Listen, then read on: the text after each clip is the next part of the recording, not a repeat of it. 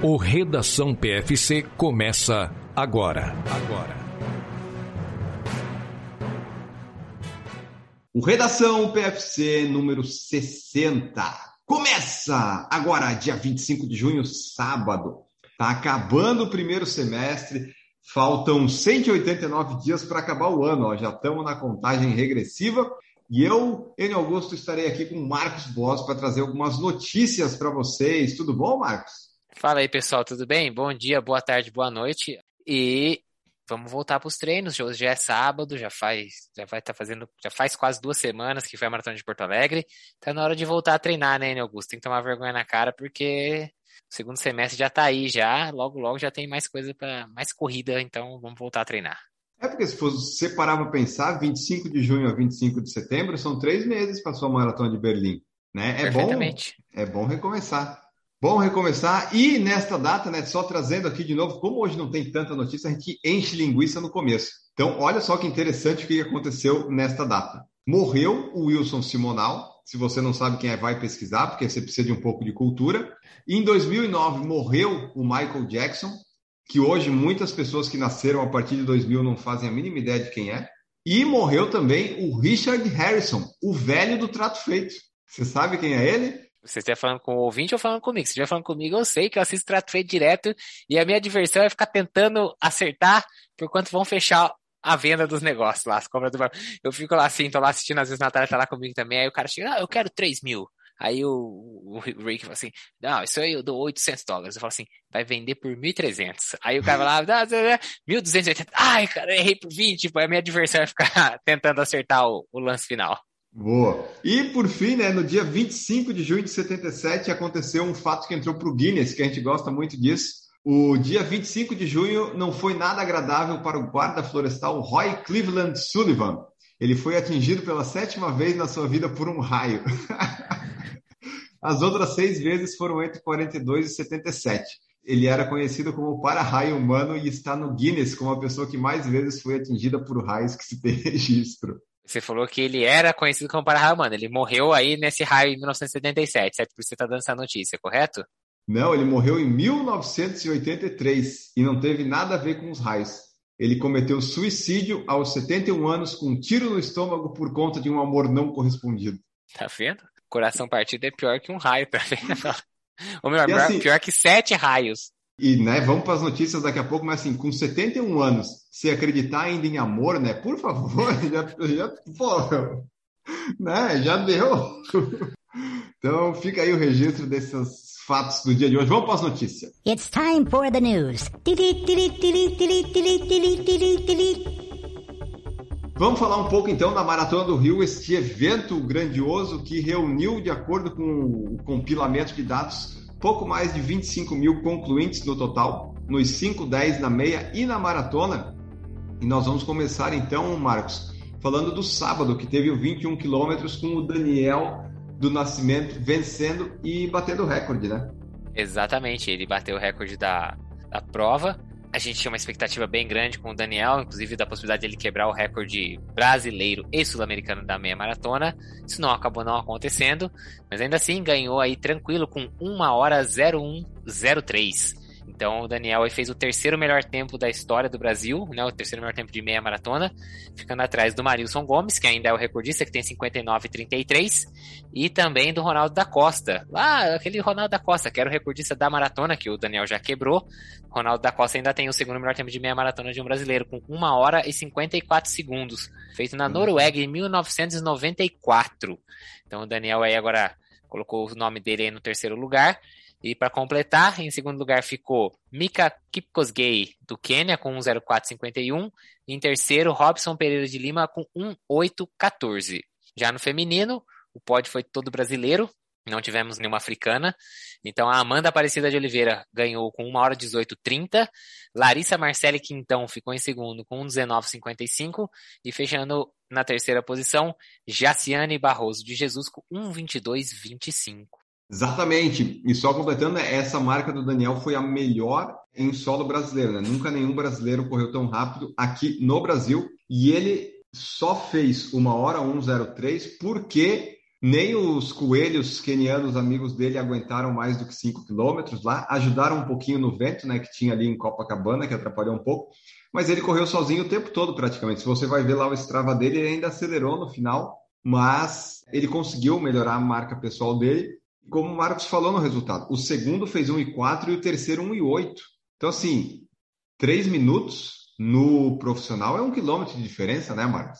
É muita coisa. É mais de um quilômetro, né? Se você pegar o ritmo médio do Daniel, é mais de um quilômetro, né? Porque Exato. o ritmo médio dele deu inferior a 3 minutos do KM, então é isso, ele tinha mais de um quilômetro de vantagem sobre o segundo colocado.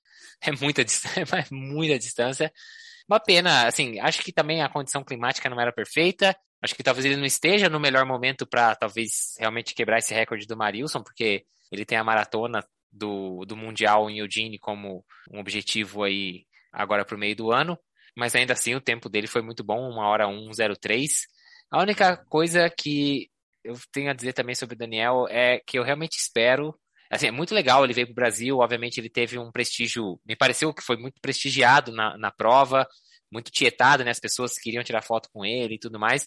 Espero que ele esteja também muito bem assessorado para lidar muito bem com isso, porque do mesmo jeito que o brasileiro coloca o atleta que faz uma marca dessa, que consegue um resultado desse no pedestal, a gente sabe também que o brasileiro é louco para desprezar no primeiro resultado ruim, que pode acontecer, a gente não pode esquecer que é um atleta de maratona, pode ser uma maratona que não dê certo, que quebre, que não faça um bom tempo, isso acontece, acontece com todo mundo, até com atletas profissionais. Então, espero que todo mundo lembre de, na verdade, de todo esse prestígio e continue apoiando ele independente dos resultados aí nas próximas provas, os resultados futuros, porque é um cara que merece demais. Isso aí, tem só 23 anos, ainda tem um grandíssimo futuro e felizes fomos os corredores que estiveram no Rio, que puderam lá ver o Daniel de perto, porque a Adidas patrocina a prova, foi um facilitador. Né? Se a Adidas não tivesse patrocinando a Maratona do Rio, jamais que ia ver aqui. Talvez essa marca de um em um demore muito tempo para ser batida, porque Provavelmente ele vai bater esse recorde do Marilson em breve aí numa meia lá fora, que tem condições melhores. Mas é isso aí, ele estava aqui por causa da Adidas e em preparação aí para o Mundial que vai acontecer. Mundial vai ter transmissão do PFC, né? Algumas coisas a gente vai transmitir aqui, pelo menos a maratona vai, né? Vamos para frente, porque teve o domingo. Exatamente, ele teve o domingo. O domingo de frente do sábado já acordou com chuva, então, né, já tinha aí um, um atrapalhado já para a maratona, o pessoal já largou com chuva, mas não foi um problema para o Justino Pedro da Silva, que confirmou o seu bicampeonato, ele que já era o atual campeão da prova, fechou a maratona com 2 horas 16:02 para ganhar, ele que é lá de Petrolina. Em segundo lugar, outro corredor também de Petrolina, Edson Amaro dos Santos, fez 2:16:14 e em terceiro lugar, Tilahun Nigusi da Etiópia com 2:16:27. Já no feminino, aí a gente teve aí as etíopes dominando o pódio, a Kebebushi Isma Zewod com 2,34,33, a Yadene Alemarro Woted, também da Etiópia, com 2,37,56, e a primeira brasileira ficou em terceiro lugar, foi a Regiane Esther Bispo, com 2,47,16. Kebebushi Zewod da Etiópia fez o recorde do percurso feminino, então conseguiram bater o recorde. E o Justino e o Edson repetiram a dobradinha do ano passado, né, de campeões e vices eles que são lá de Petrolina. E o que eu achei assim que, né, claro, não tinha um pelotão correndo junto, mas ano passado também não tinha. E em novembro, ano passado, ele fez 2 e 13 esse ano ele fez 2 e 16. Para a gente ver que as maratonas são diferentes, é né? mesmo num clima um pouco mais amistoso para correr, apesar da chuva. A chuva do Rio em junho é melhor do que o sol em novembro, será que não? Então, mas novembro do ano passado não foi um dia tão quente. Eu lembro de ter um pessoal aqui que corre aqui com a gente lá que fez o ano passado no Rio.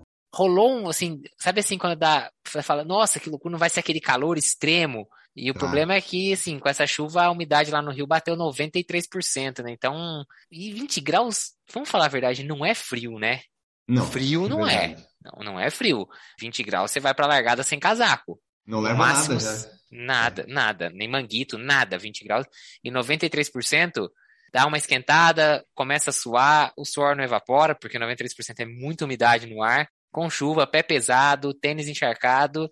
Olha, eu não sei não se o ano passado eu precisava pegar esse histórico aí de clima, mas eu acho que novembro do ano passado a condição era até melhor do que a desse ano. E eles correram sozinhos de novo, né? O Justino liderou ali sozinho a partir do 30, 30 e pouquinho, então complicado. E o agravante da chuva é que daí o pessoal que talvez fosse apoiar Copacabana, Ipanema, Leblon, acabou não indo. Eu, por exemplo, minha ideia era acordar e ir para lá para coisa da maratona ou ali em Copacabana onde eu estava hospedado. E só que assim eu estava já meio febril e tal assim eu não vou sair na chuva para correr risco de aumentar minha virose que eu acho que é virose que foi virose né? Não vou sair na chuva eu queria apoiar o pessoal, mas eu pensei no meu bem-estar também. E eu não estava com capa de chuva. Muita gente foi para a largada, né? O que foi apoiar foi com aquela capa de chuva lá de plástico, porque já sabia da temperatura. A previsão era, né? A gente falou na redação PFC que poderia chover e choveu mesmo, até mais do que o esperado. Então fica aí o registro. Parabéns para o Justino, parabéns para a Quebebeches Watch,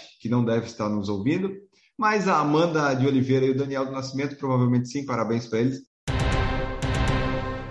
Porto Alegre anunciou que a 38ª edição, ano que vem, né, vai ser dia 3 e 4 de junho. Então vai ter as distâncias menores no sábado e o 42 solo no domingo. Então, a atenção única e completa no domingo vai ser com os maratonistas, isso vai ser legal.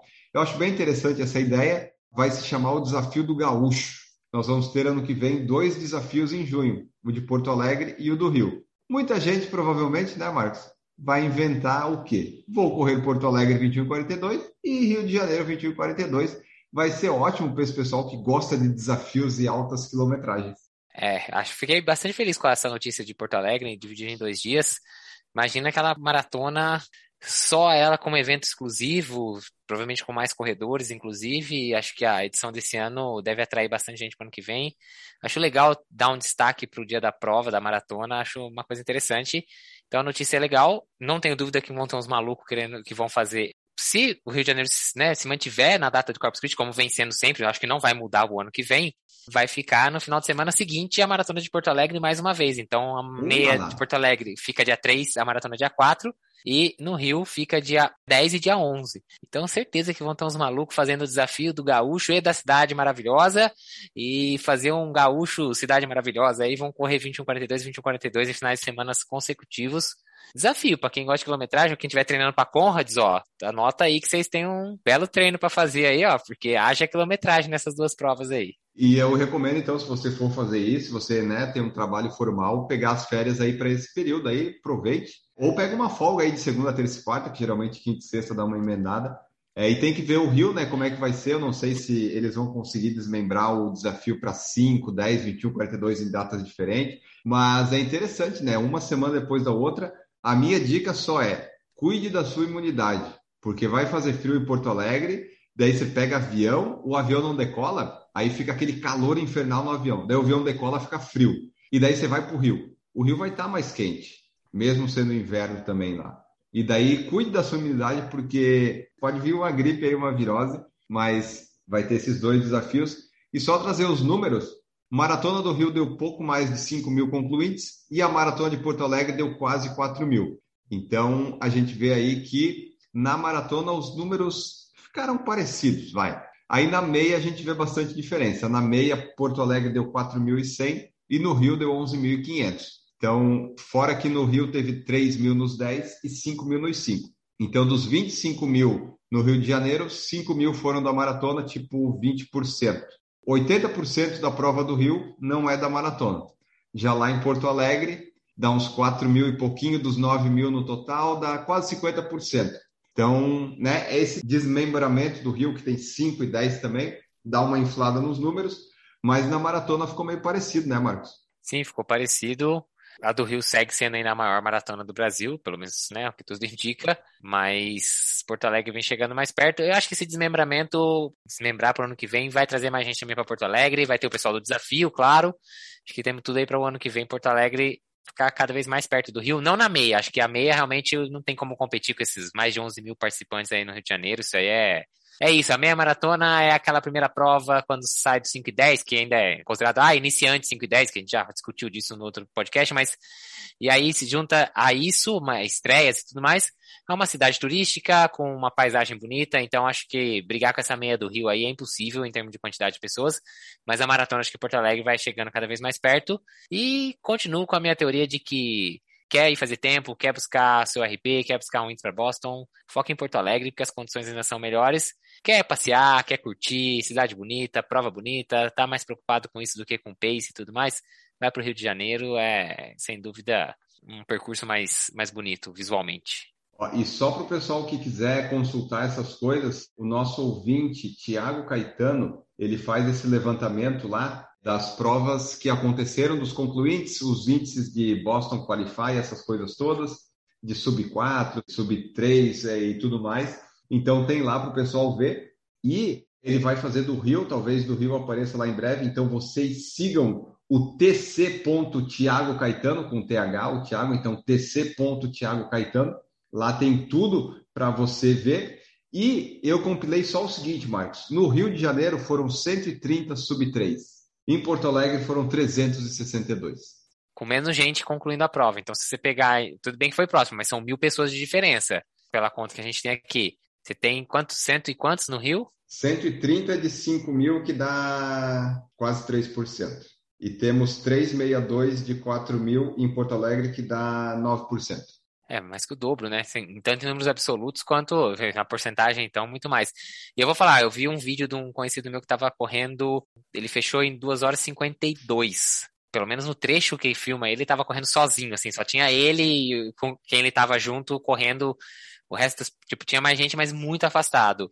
E a gente sabe que lá em Porto Alegre a gente não viu isso ali pro pessoal que estava chegando perto das três horas sempre tinha muita gente próxima. Então, não me espanta ter um número tão menor de gente chegando com sub 3 no Rio do que Porto Alegre. Era visivelmente as pessoas corriam mais isoladas, mais separadas, porque tinha menos gente.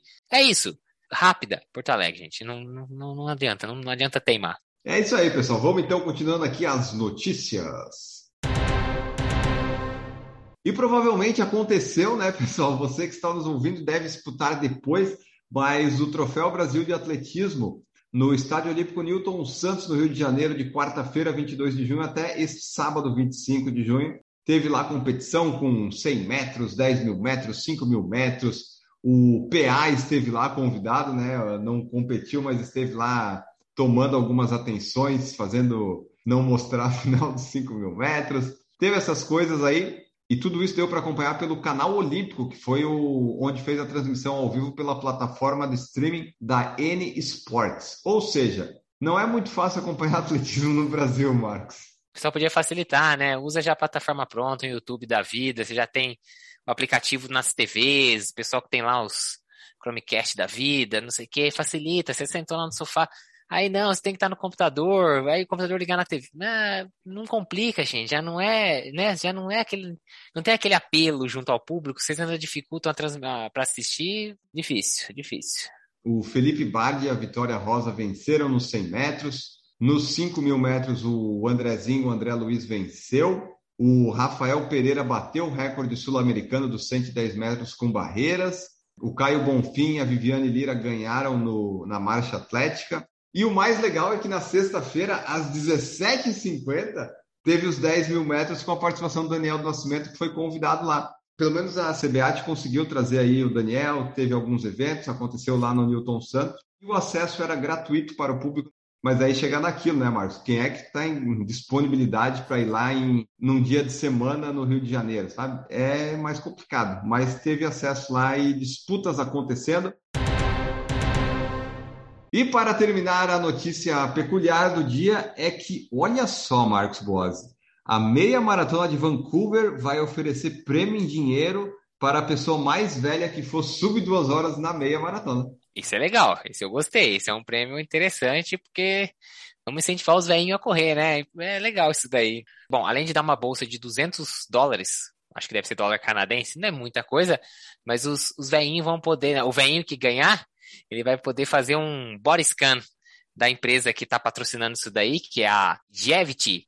E esse body scan aí vai dar uma, um resultado mostrando as fraquezas, os pontos fortes do corpo do senhorzinho ou da senhorinha que ganhar e poder dizer o que, que ele precisa melhorar e tudo mais. Então tem um tem uma ação de marketing aí por trás, porque essa empresa depois quer lançar um app relacionado com isso. Então, o pessoal está fazendo uma campanha aí pro lançamento aí dessa essa nova feature desse app, desse aplicativo, que deve vir em breve, e aproveitou aí a meia de Vancouver para trazer um veinho aí que tiver bem condicionado que além dos 200 dólares, então ganha esse body scan.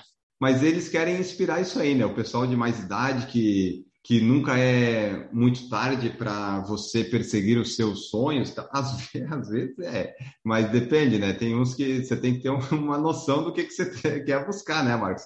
Tem certas coisas que não dá. Mas então é isso, a gente achou bem interessante e legal essa notícia para oferecer um dinheiro. Então fica a expectativa, Marcos, de como é que vai ser essa chegada, quem que vai ser o, então, vamos apostar, Marcos, qual que a gente acha que vai ser a idade mais alta que vai completar sub-2, será? Será que com 75? Ai, Augusto, não. Vai, vamos. Eu vou colocar 72, vai. Eu acho que a, acima de 80 não vai rolar, mas acima de 70 pode ser que saia. A meia acontece agora dia 26 de junho, no domingo, então vai ter aqui o nosso compromisso de trazer para você na semana que vem, o querido ouvinte, quem que foi o concluinte mais velho a fazer sub 2. Vamos, vamos procurar isso aí. Mas acho que o 72 está bom, né, Marcos? Acho que, tá bom, tá bom. Né, acho que é por aí mesmo. Bom, vamos embora então com essas notícias de hoje, Marcos Boas, que voltamos a treinar e agora é só até Berlim. É isso aí, pessoal. A gente fica por aqui, valeu. Segue a gente, não esquece de compartilhar, mandar para os amigos aí. Tem podcast, tem no YouTube, vai lá e bora treinar que o Sub 3 já já já tá chegando. Falou, valeu. É isso aí, pessoal. Vamos embora. Acompanhe aí. Tem os vídeos no YouTube também para você acompanhar as novas séries do PFC e os podcasts todos. Muito obrigado e tchau.